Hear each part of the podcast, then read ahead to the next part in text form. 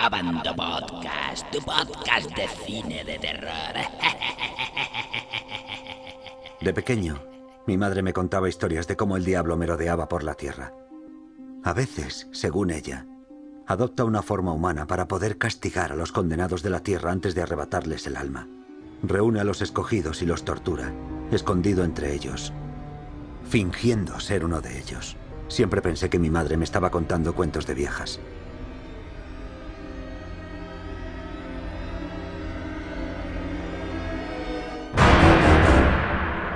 Comenzamos nuestra tertulia. Hoy toca hablar de La trampa del mal, una película producida por Samalam y que se estrenó la semana pasada. La película, eh, que llega con cinco meses de retraso con respecto eh, a los demás países, eh, bueno, ya era hora que pudiéramos verla por fin. Y antes de empezar, voy a presentar, como siempre, a nuestros contertulios. Don Pinigol, bienvenido. Hola, gracias. También tenemos con nosotros al bueno de Fran. Fran, muy buenas. Hola, buenas. Aquí otro día más dándolo todo. Y Don Infius. ¿Lo digo bien o lo digo mal? Da igual, todo el mundo me pone el nombre que quiera, así que da igual. Te da igual, ¿no? Bueno, y como siempre, con Javier Bocadulce, el enchufado. Hola, don Pepito. Para empezar, como somos muchos y, y no nos machaquemos unos a otros, no nos pisemos, eh, lo que quiero es que me digáis, eh, breve y en líneas generales, qué os ha parecido la película. Pini, A ver, te comento, yo me esperaba una cosa peor y bueno, me ha sorprendido gratamente porque es una película entretenida que se puede ver y bueno, aunque comienza boca abajo, me ha gustado. eh, Thrawn, ¿a ti qué te ha parecido la película? Bueno, pues todo el mundo cuando habla de Shyamalan en webs y tal dice, este tío debería dejar de hacer películas, solo le siguen por los tres la Mescrotos, no sé qué. Yo me considero la Mescrotos de, de Shyamalan, pero tengo que decir que puta mierda. Ya está, eso es... ¿No te ha gustado? No, no, no, no me ha gustado nada, o sea, una decepción impresionante. Infuse. Pues nada, como Fran ya me ha resuelto una duda de si se podían decir cosas malas, entonces la película es una putísima mierda.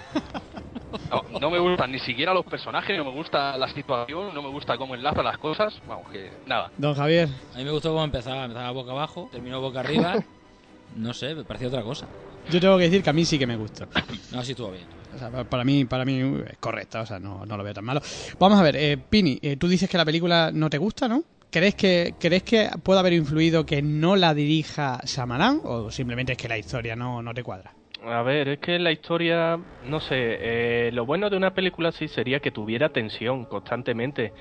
Y a ver, la tensión está dentro del ascensor, pero cada dos por tres te cortan la tensión sacando la historia con detectives, con bomberos, con no sé qué, que digamos que es un poco más pesado. No sé, yo creo que lo interesante se centra dentro del ascensor y no en esos personajes secundarios. Hombre, aquí- Aparte hay un secundario que es terrible, el Tar Ramírez y la prueba de la tostada es, vamos, de, de lo peor que he visto. Hombre, eh, el problema quizás de centrarse solo en el ascensor es que tampoco la historia daba para tanto, ¿no? O sea, cinco personas en un ascensor, si no sacamos de ahí la cámara, iba a ser complejo, ¿no? Sí, Ahí, pero ahí tienes Cube. Cubes son seis dentro de un cuadrado y no hay otra cosa. Dentro de uno no, hay muchos cuadrados, No, ¿no? bueno, tú entiendes, es un decorado ahí y son seis y eso juegan muchísimo más, ¿no? Aquí es- Hombre, yo creo que lo, lo- lo problemático Ahí- era que ya de entrada todo el mundo sabía quién era más o menos la- el personaje principal, quién podía, que- porque sabemos que es el diablo, por lo dice el título, Bueno, eso es parte de la sinopsis, ¿no? Directamente. y- y- y queda más o menos claro desde un principio, aparte de cosas que ocurren alrededor, ¿no? Más o menos, claro. Que- que gracias. pierde un poco de suspense, aunque el suspense consiste en otra cosa. Thrawn, tú que te consideras un lamescrotos, como te has definido de Samalam, eh, ¿por, ¿tú por qué piensas que es tan mala? O sea, está muy en la línea de, por ejemplo, de señales. Sí, pero por ejemplo, yo, te- yo estoy ahí, yo creo que todos pensamos lo mismo. O sea, la parte del ascensor está muy bien, lo que pasa es que es muy corta. O sea, son trozos de un minuto de tal, de pa, y de repente nos vamos al policía y toda la parte de fuera es que sinceramente es una so- soberana gilipollez. O sea, uy, hay un tío que hay dentro que se los está cargando. Vamos a investigar el pasado, a ver el socio este, a ver, coño, resuelve lo que hay dentro que te pones a investigar por fuera. Eh, va- Vamos a mandar, que los bomberos manden a alguien. Toda la ciudad cortada, 8.000 bomberos atravesando la pared. In- Infíos, infíos. Sí. Puedo estar más o menos de acuerdo con los Se demás corta. en que las partes de dentro del ascensor están bien. Lo único malo son los actores dentro, O sea, que tu, básicamente también, no me bien. convencen mucho. en tu opinión, ¿los actores no son los adecuados? Eh, se lo podrían haber currado bastante más. Son, son muy, son muy planos. Ujú. Y desde el principio ya sabemos cuál de todos va a ser el malo. El caso es que te cortan para ponerte al policía que no le interesa a nadie o para ponerte al tío este hispano que empieza a rezar porque sí, porque ha visto al diablo en las cámaras de seguridad. No, Que yo creo que el hispano lo representa un poco a Semalayan, ¿no? Que es muy creyente. Sí. Es como, en vez de meterse él, mete, mete un hispano. Sí, porque Bueno, ese así- papel, ese papel podría Claro, haberlo hecho él, que él suele hecho. hacer, suele hacer Sí, algún claro. papel, ¿no? Mira, a mí que no me gustan las pelis de Shyamalan, pero creo que si la hubiese escrito por lo menos el guion, habría sido mejor. Eh, ¿Qué os pareció lo del narrador? Porque eso de narrador en Ah, al principio. cada dos por tres. El narrador es el Ramírez, ¿no? Sí, sí, es el sudamericano. Sí, sí. Este. Sí. No, es que mi abuela me contaba que no sé qué, mi abuela, que déjale a tu abuela en paz, ¿no? Concéntrate en el puto ascensor y deja de decir chorradas. Toda la película es relleno tras otro, relleno, relleno, relleno, estupideces variadas. Pero es lo que le suele pasar a este tipo de películas que en verdad eh, deberían ser un cortometraje. Es una, una historia simple que se resuelve en 20-30 minutos y lo que tienes que hacer es adornarla. De todos modos, yo creo que no está tan... Aunque a veces hay cosas cogidas con pinzas, ¿no? Como decís, eh, está bien hilada, ¿no? Yo creo que busca la distracción de la gente para entrar en otro tema. Sí. Para despistar. Es que ese es el problema, la gente lo que quiere es ver el ascensor, el resto te la suda. Viendo que nos ha gustado mucho, eh, voy a preguntaros cuál es la mejor película para vosotros de Samalán. O sea, aunque creo que es muy fácil la pregunta, ¿no? Y todos os vais a ir a la misma, pero bueno, Pinigol. Para mí la mejor es sexto sentido y bueno, voy a decir también la peor, que para mí es el incidente. Eh, Thrawn. Bueno, pues mira, en contra de lo que todo el mundo piensa, para mí la mejor es La joven del agua. O sea, de verdad es que es una película que me dejó asombrado, eh, impresionante. O sea, todo el mundo la critica, ah, tal, no sé qué, pero bueno, es que es como una película rollo hilada. Esa sí que está hilada, ¿ves? Con su rollo, su propia temática, tal. Y, y yo que sé, siempre se crea su propio universo. Son, yo creo que lo de Shyamalan son como películas muy personales, ¿no? Muy girando hacia su rollo, que si lo pillas yo creo que lo disfrutas bastante bien. Y yo me quedo principalmente con esa. Y fíjate que a mí la que menos me ha gustado ha sido la del sexto sentido. Ah. ¿Así? Ahí, ¿Por qué? dando la nota. Pues se lo olía. ¿Por qué? No, no me lo lía. Yo creo que será porque la vi sabiendo ya al final. Ah, bueno, la entonces, claro. Ya te lo había olido. joder. Entonces yo creo que eso por ahí podemos entrar. Infíos, ¿cuál es la mejor y la peor, ya que estamos? Pues para mí la mejor es la de señales. Aunque la parte de matar a los extraterrestres como nos matan mm, me parece bastante chapucera, pero bueno, la película en sí me gusta. Y la que menos eh, es la que más le gusta a Thrawn, la joven del agua. Y precisamente por Ah, eso mira. mismo, porque es, porque es demasiado personal. Ajá. Javi. Sí, lo que pasa es que hace un cine muy arriesgado. Yo creo que a mí la que más me gusta es la de sexto sentido, como casi todo el mundo. Y esta última, sin ser mala, mm, decepciona un poquitín. Quizás sea la peor. Y ahora os pregunto yo, que nadie la ha mencionado, ¿qué opináis de Airbender? Porque es algo que se sale completamente del registro de Shyamalan y, y no tiene absolutamente nada que ver con su cine. Pini. Pues a ver, a mí me parece una apuesta para volver al cine comercial y, y que recuerden su nombre de nuevo. No me parece otra cosa. ¿Pero te gustó? ¿Te pareció mala o cómo la ves? Pues sin comentarios. Sin comentarios. Vale. ¿Thrawn? Yo es que precisamente como se aleja de su rollo esa película no la he visto. Coño, es que yo- me da mi vergüenza decir lo mismo, pero bueno, ya que lo has dicho tú, yo tampoco la he visto. Infíos, ¿tú la has visto? Eh, no terminé de verla. Vale, ya me la has Porque dicho. lo, lo que vi como adaptación es una puta mierda. Y si la valoro como película en sí, también es una puta mierda. Así. Bueno, pues para terminar con, con la trampa del mal, Buena trampa. Pini- Pinigol, frase y nota. Pues mira, me esperaba algo peor y, y bueno, ha sido una sorpresa. Un- Una película normalita y le doy seis, be- seis bellotos. Sí, bellota. ¿Thrawn? Pues mira, a mí me pasa al contrario. Yo esperaba algo bueno y me encontré con una puta mierda. Que le doy tres bellotos. Tre- un 3, vale. ¿Infíos? Te lo puedo decir con una frase de la peli, ¿no? Si la tostada cae boca abajo es porque está el diablo en medio. Simplemente con eso se merece que le dé cuatro, nada más. Un 4. ¿Y Javi? Yo le doy un 5, porque la tostada va implicada, va muy bien implícita. no me sale. Que va muy bien implicado con el principio de la película, que se pone boca abajo, luego boca arriba, en fin. Un 5 por la música. Bueno, yo creo que... ¿Qué mensaje? ¿Qué mensaje? ¿Qué mensaje? Yo creo que de todos modos Shyamalan busca excusas para contar lo que realmente cuenta, ¿no? Yo creo que lo que cuenta al final es pues, el tema divino, ¿no? Que tanto le fascina, que ya lo vimos en señales. Eh, también el tema del perdón y, y etcétera. Todo lo demás, bueno, pues es la cáscara, ¿no? Para vendérsela al público. Cine- Eh, cine yo le daría yo le daría un 6, un 7. Para mí está bastante bastante aceptable, ¿no? Bueno, pues vamos a, vamos a, digamos, a partir de la tertulia, a partir de ahora vamos a hablar un poquito más en profundidad de lo que es el final de la película, con lo cual si no has visto, eh, hablo al oyente, ¿eh? si no habéis visto la película os recomiendo que automáticamente paréis este podcast porque comienza, digamos, la ronda de spoiler. Traum, tú que te veo animado. A ver, pues mira, vamos a ver. Estamos con que el diablo, vale, están todos los, los cinco ahí, que son los cinco pecadores. Oh, este es un ladrón, este se toca, va, sí, gilipolleces. Entonces, está el diablo que se los quiere cargar, ¿no? Porque cada cierto tiempo, según cuentan los mexicanos, se empieza a car se carga gente así mala para darse al infierno. Lo que pasa es que el demonio se pone a matar gente random porque le sale de los cojones, básicamente. O sea, ¿qué tiene de malo el, el puto mecánico que va a arreglar el ascensor y le empala? O sea, ¿Qué tiene de malo el policía? O sea, el policía, ¿no? El vigilante dice, voy a, ver, la electricidad. Que esto puta, que es Jaime que muriéndose, la vieja, no sé qué. Empieza a matar gente porque le sale de los cojones. Y más luego con la de perdón, no, te perdono. ¿Qué clase de? Es que, Dios, Dios, es que es estúpido. Es que no tiene otro nombre. Lo que más se le ha, digamos, criticado un poco en las críticas eh, es el final. O sea, a la gente, eso de que le perdonen. O sea, que si hubierais sido el policía, ¿qué hubierais hecho? Cuando lo tuvierais en el asiento de atrás. O sea, es que yo, por mi parte, o sea, tú, imagínate, te matan a la mujer, tal, lo típico, Steven Siga, y te pone una nota. Lo siento, o sea, la nota ya es como ya de, de coña. O sea, es que yo. Porque yo, evidentemente no sé, es un. Le ponen una notita así y le metería la nota por el culo al tío. Que es cine de religioso. descuento, además. Sí. Que es cine religioso. Él tiene unas ideas, las suelta y ya está. Lo que pasa es que las lleva al cine. Claro, o sea, eh, en parte, si os dais cuenta, Lo embadurna todo de enseñar- ciencia eh, ficción, tal, pero. en señales al final lo que ha- se debate en la película eh, totalmente ajeno al tema extraterrestre, si existe Dios o no. ¿no? Aquí se nota que, no que ha tenido poca mano. Se Sí. nota que ha tenido poca mano precisamente porque profundizan muy mal en ese aspecto. ¿Por qué pensáis que no lo ha dirigido él? Pues la verdad es que no, no tenemos ni idea. Yo creo que esta película no la ha escrito y la ha dirigido él porque ha pensado, va a ser una puta mierda, vamos a dejárselo a otro, ¿no? Hombre, se supone que son tres partes, ¿no? O sea, eh, Sí, eso se comenta, que mm, ha pensado tres historias y las tres se las ha dejado a distintas personas para que las desarrollen, Sí, pero la, la segunda parte va de la reencarnación y la tercera parte es la secuela del protegido. En la película juegan mucho al despiste, pero de, de forma un poco mal. Porque, a ver, investiga este.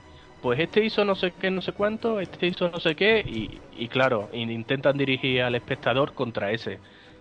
Y luego contra otro, y luego contra otro, y luego se supone que viene la sorpresa final, que es la del detective con, con el que sobrevive. Sí, pero No al principio, al principio de película hay una conversación con un amigo diciendo que tienes que aprender a perdonar. Sí, sí, sí, sí, está totalmente enlazado. Estaba clavado. Claro. Y aprenden cuatro horas a perdonar, es muy grande eso. Hombre, ha visto al diablo, ¿no? Bueno, no lo llegan a ver ellos, ¿no? Pero...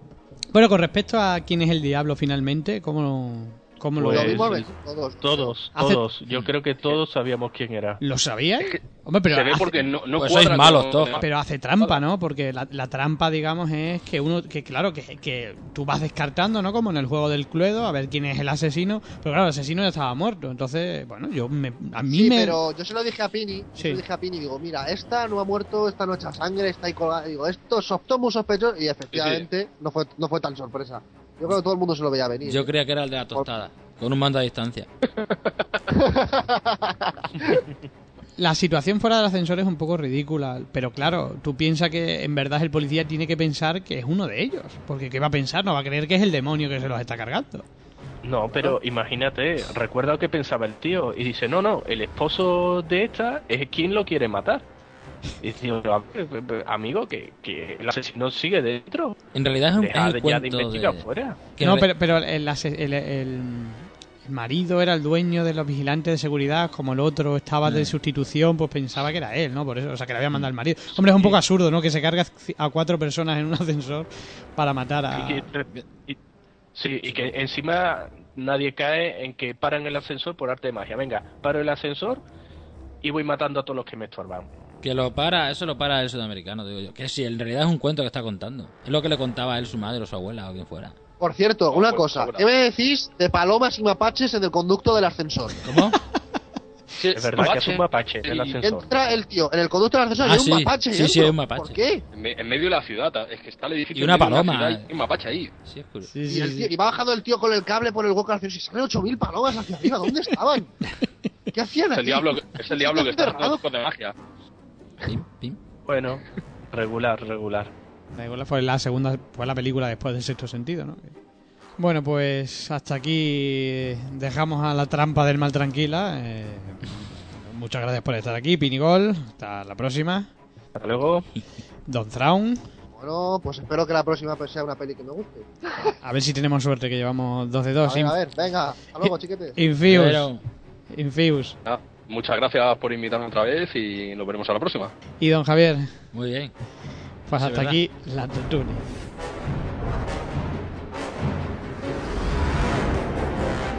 Abando Podcast, tu podcast de cine de terror.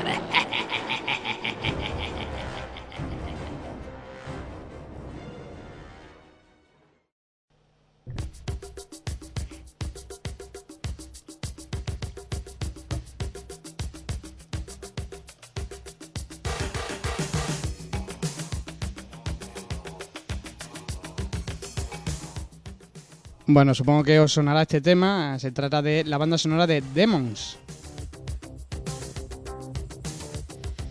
Y es una banda sonora que nos viene al pelo porque eh, la próxima entrevista es a Robert Ramos, director de Festerror. Robert, muy buenas. Muy buenas. Bueno, cuéntanos, eh, Festerror, eh, del 18, 19 y 26 de febrero, cuarto año. Cuéntanos un poquito cómo va a ser este año el festival. Sí, señor. Pues mira, este año está calentísimo porque hacemos una parrilla de películas bestia, de una retrospectiva de cortos también y bueno, lo que ya sabéis, especial Demons y traemos a, a la trinidad de la película. Traemos a Lamberto Baba, Sergio Stivaletti en los efectos especiales y Bobby Rose, protagonista. Mm, cuéntanos un poquito qué se puede decir ya las películas, las tenéis ya seleccionadas, las podemos ver. Sí, sí, sí, la parrilla ya está hecha. Bueno, el viernes hacemos la retrospectiva de Adrià Cardona, uno de, para nosotros, pensamos, de los más grandes cortometrajistas que hay ahora, que es de la productora Scoria Films, y venimos a, bueno, a liarla en la sala, vienen todos, hemos invitado a los protagonistas, son de Ibiza y parte de Barcelona, y venimos a pasar, pues bueno, Torbellino de Hostias, Brico Killer, este año ha ganado al mejor corto español, que es Brutal Relax, también lo presenta en Festerror, Ujú. pero bueno, aún está el corte por pasar y demás. Y terminaríamos con también un par de cosillas de la factoría de Wilson Films, que es Campamento Sangriento, la cuarta parte, que es una producción también con nosotros, que salen actores nuestros, chicas, bueno, eh, Paco Moreno también es protagonista, y también estará muy divertido, también presentará una especie de documental que hace, que pasó en Siches, que también seguimos algunos de nosotros, que es Condenados a luchar, sobre la defensa a los cortometrajistas y que les ayuden a, a llegar a hacer el largo. Ajá. Eh, ¿Qué tal ha estado? Eh, bueno, ya- sé que ya el, tiempo apremia porque la fecha final de re- recepción de cortometrajes es el día 10 de febrero, ¿verdad? Ujú. A ver, hemos recibido, este año se ha triplicado porque ha sido avasallador. Nos han llamado un montón de productoras que también nos querían enviar eh, varios en sí de las suyas o varios eh, artistas y directores que querían presentar varios también cortos suyos a la vez y hemos tenido bastante que, que pasar una criba bastante complicada porque habían muchísimos, muchísimos, muchísimos de todo el mundo también. Algunos que nos han llegado incluso sin subtítulos buenísimos y que hemos tenido que rechazar porque ya no daba ni tiempo ni se han podido enviar a, a, a poderlo preparar ya con la conclusión del festival del día 10. Entonces hay una selección eh, tremenda. Nos han llegado de Sao Paulo, Francia, Italia, Bogotá, bueno, es que por todo el mundo, no sé qué país queda, pero increíble. Os habéis hecho totalmente internacionales, ¿no? Sí, señor, ahora mismo de, de habla hispana, inglesa, bueno, pero estamos ahora mismo a punto de también recibir, nos habían dicho que llega uno de Sudáfrica, hay algunos que incluso estaban preparando hasta los subtítulos para poder llegar, pero es que no sé si van a llegar. Bueno, le queda un poquito. El festival se desarrolla en Lloret de Mar, un pueblo precioso eh, de, de Girona. Eh, 18, 19 y 26, cuéntanos qué hay para cada día. El 18 y 19 eh, es la... Bueno, sí, lo que, comen- lo que comentábamos, que es lo de la, la parrilla, que este año estrenaremos al interior en pantalla grande, que yo sepa solo pasa en Siches, yo creo que una obra maestra para mí no tiene ni, ni numeración ya, en- es una obra increíble que podremos disfrutar tranquilamente, en esa no habrá ninguna sorpresa, la podemos disfrutar tranquilamente porque luego ya sabéis que hacemos performance, hacemos como las antiguas matinés y Ujú. liamos un- una pajarraca en sala a lo bruto, eh, con luego una película súper desconocida que se llama Personal en Ataque, Monster High, que bueno, casi no hay ni información en internet, o sea que también será la primera vez que se presente en pantalla grande. Luego hay la película interactiva, que es un método que gustó muchísimo durante todos los años, que ponemos cuatro, cinco, seis pelis. Este año no sé cuántas habrán tampoco, depende de lo que nos animemos. Y es una especie de, mm, de sorpresa al público que, bueno, mm, ya lo veréis. De sorpresa hay que venirse. y eh, terminamos con, con The Bloop, el remake de Chuck Russell, escrito por Fran Darabont, como está tan, tan ahora presente con Walking Dead y demás, pero bueno, un clásico, un remake que a disfrutar ahí en la sala y también se liará una buena. Bueno, cuéntanos lo del día 26. Supongo que será el plato fuerte, ¿no? Claro, que lo que más quiere todo el mundo. Mira, a ver, día 26 el especial Demons, que como ya he comentado, vienen los tres y habrá, pues, entonces sí que Festerror va a sacar toda la chicha que llevamos dentro. Entonces habrá eh, sorpresas en las performances, pero ya os puedo decir que moto, katana, máscara, babas verdes y todo lo que se puede hacer en la sala hasta que nos echen. Vamos, vais a, vais a, re- vais a revivir la película, ¿no? Y tanto, sí. Vamos a hacer lo que podamos en la entrada y demás. Estamos preparando ya todo el merchandising, todos los efectos que podamos hacer. Y bueno, en la sala con ellos tres, claro, poderla disfrutar de primera mano con, con los creadores y luego hacer un eh, post-screening, una mesa redonda donde podéis hacerles todas las preguntas que tenéis guardadas de, desde siempre. Y luego, bueno, estarán ahí para poder debatir con ellos, poder eh, subir a firmar, a traeros todo lo que podáis, todas las fricadas increíbles que tengáis guardadas, porque eso serán piezas ya de coleccionista.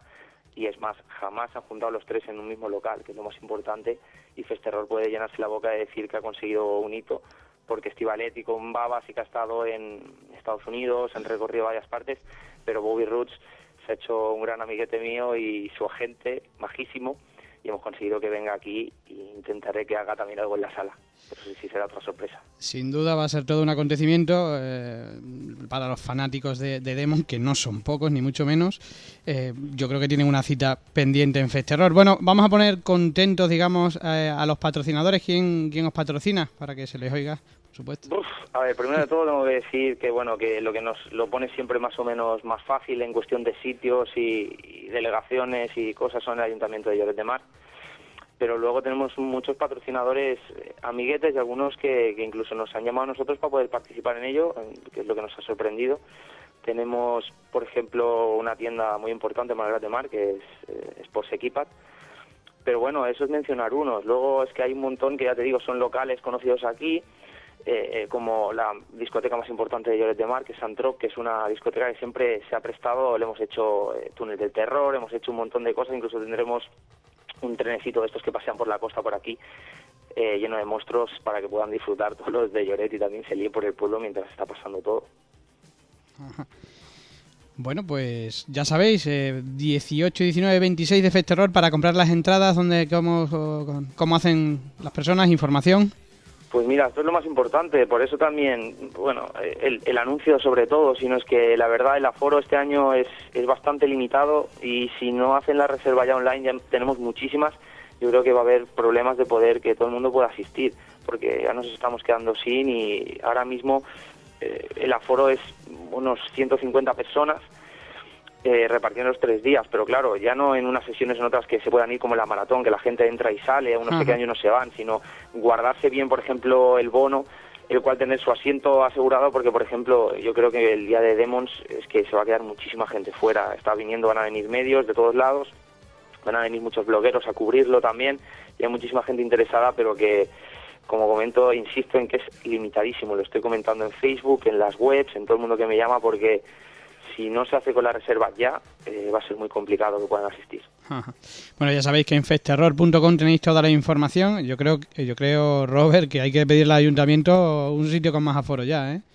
Lo tenemos, lo tenemos. Lo que pasa es que es el nuevo teatro del pueblo. Entonces nosotros lo teníamos que inaugurar, pero había un problema de logística y no hay butacas. Vaya. Por lo cual, eh, de momento no podemos. Entonces, eh, este teatro, tú ya has estado, lo sabes, tiene ese feeling Demons. Todo el mundo que entra nos pregunta, ¿esto es Demons?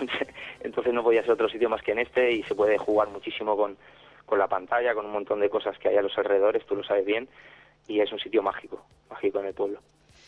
Bueno, pues ya sabéis, eh, 18, 19, 26, todo un acontecimiento. El año que viene lo vais a tener difícil, ¿eh? Para superaros, ¿eh? Pues ya tenemos cositas que no te voy a contar, claro. Claro. Pero sí, ya tenemos un par de, de cositas ya, también me voy a cerrar, ya estamos incluso, no hemos hecho este, que ya estamos pensando en el año que viene, pero sí, este Demon yo creo que va a ser uno de los más grandes.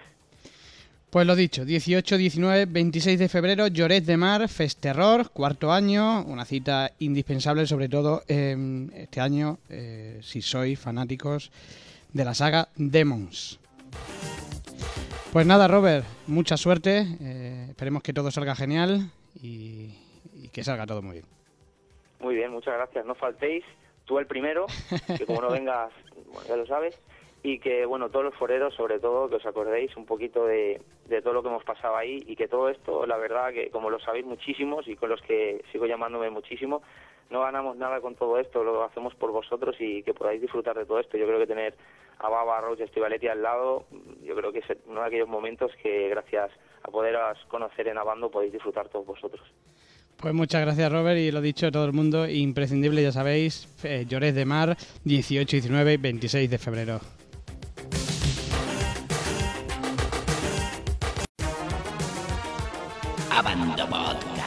Podcast de cine de terror.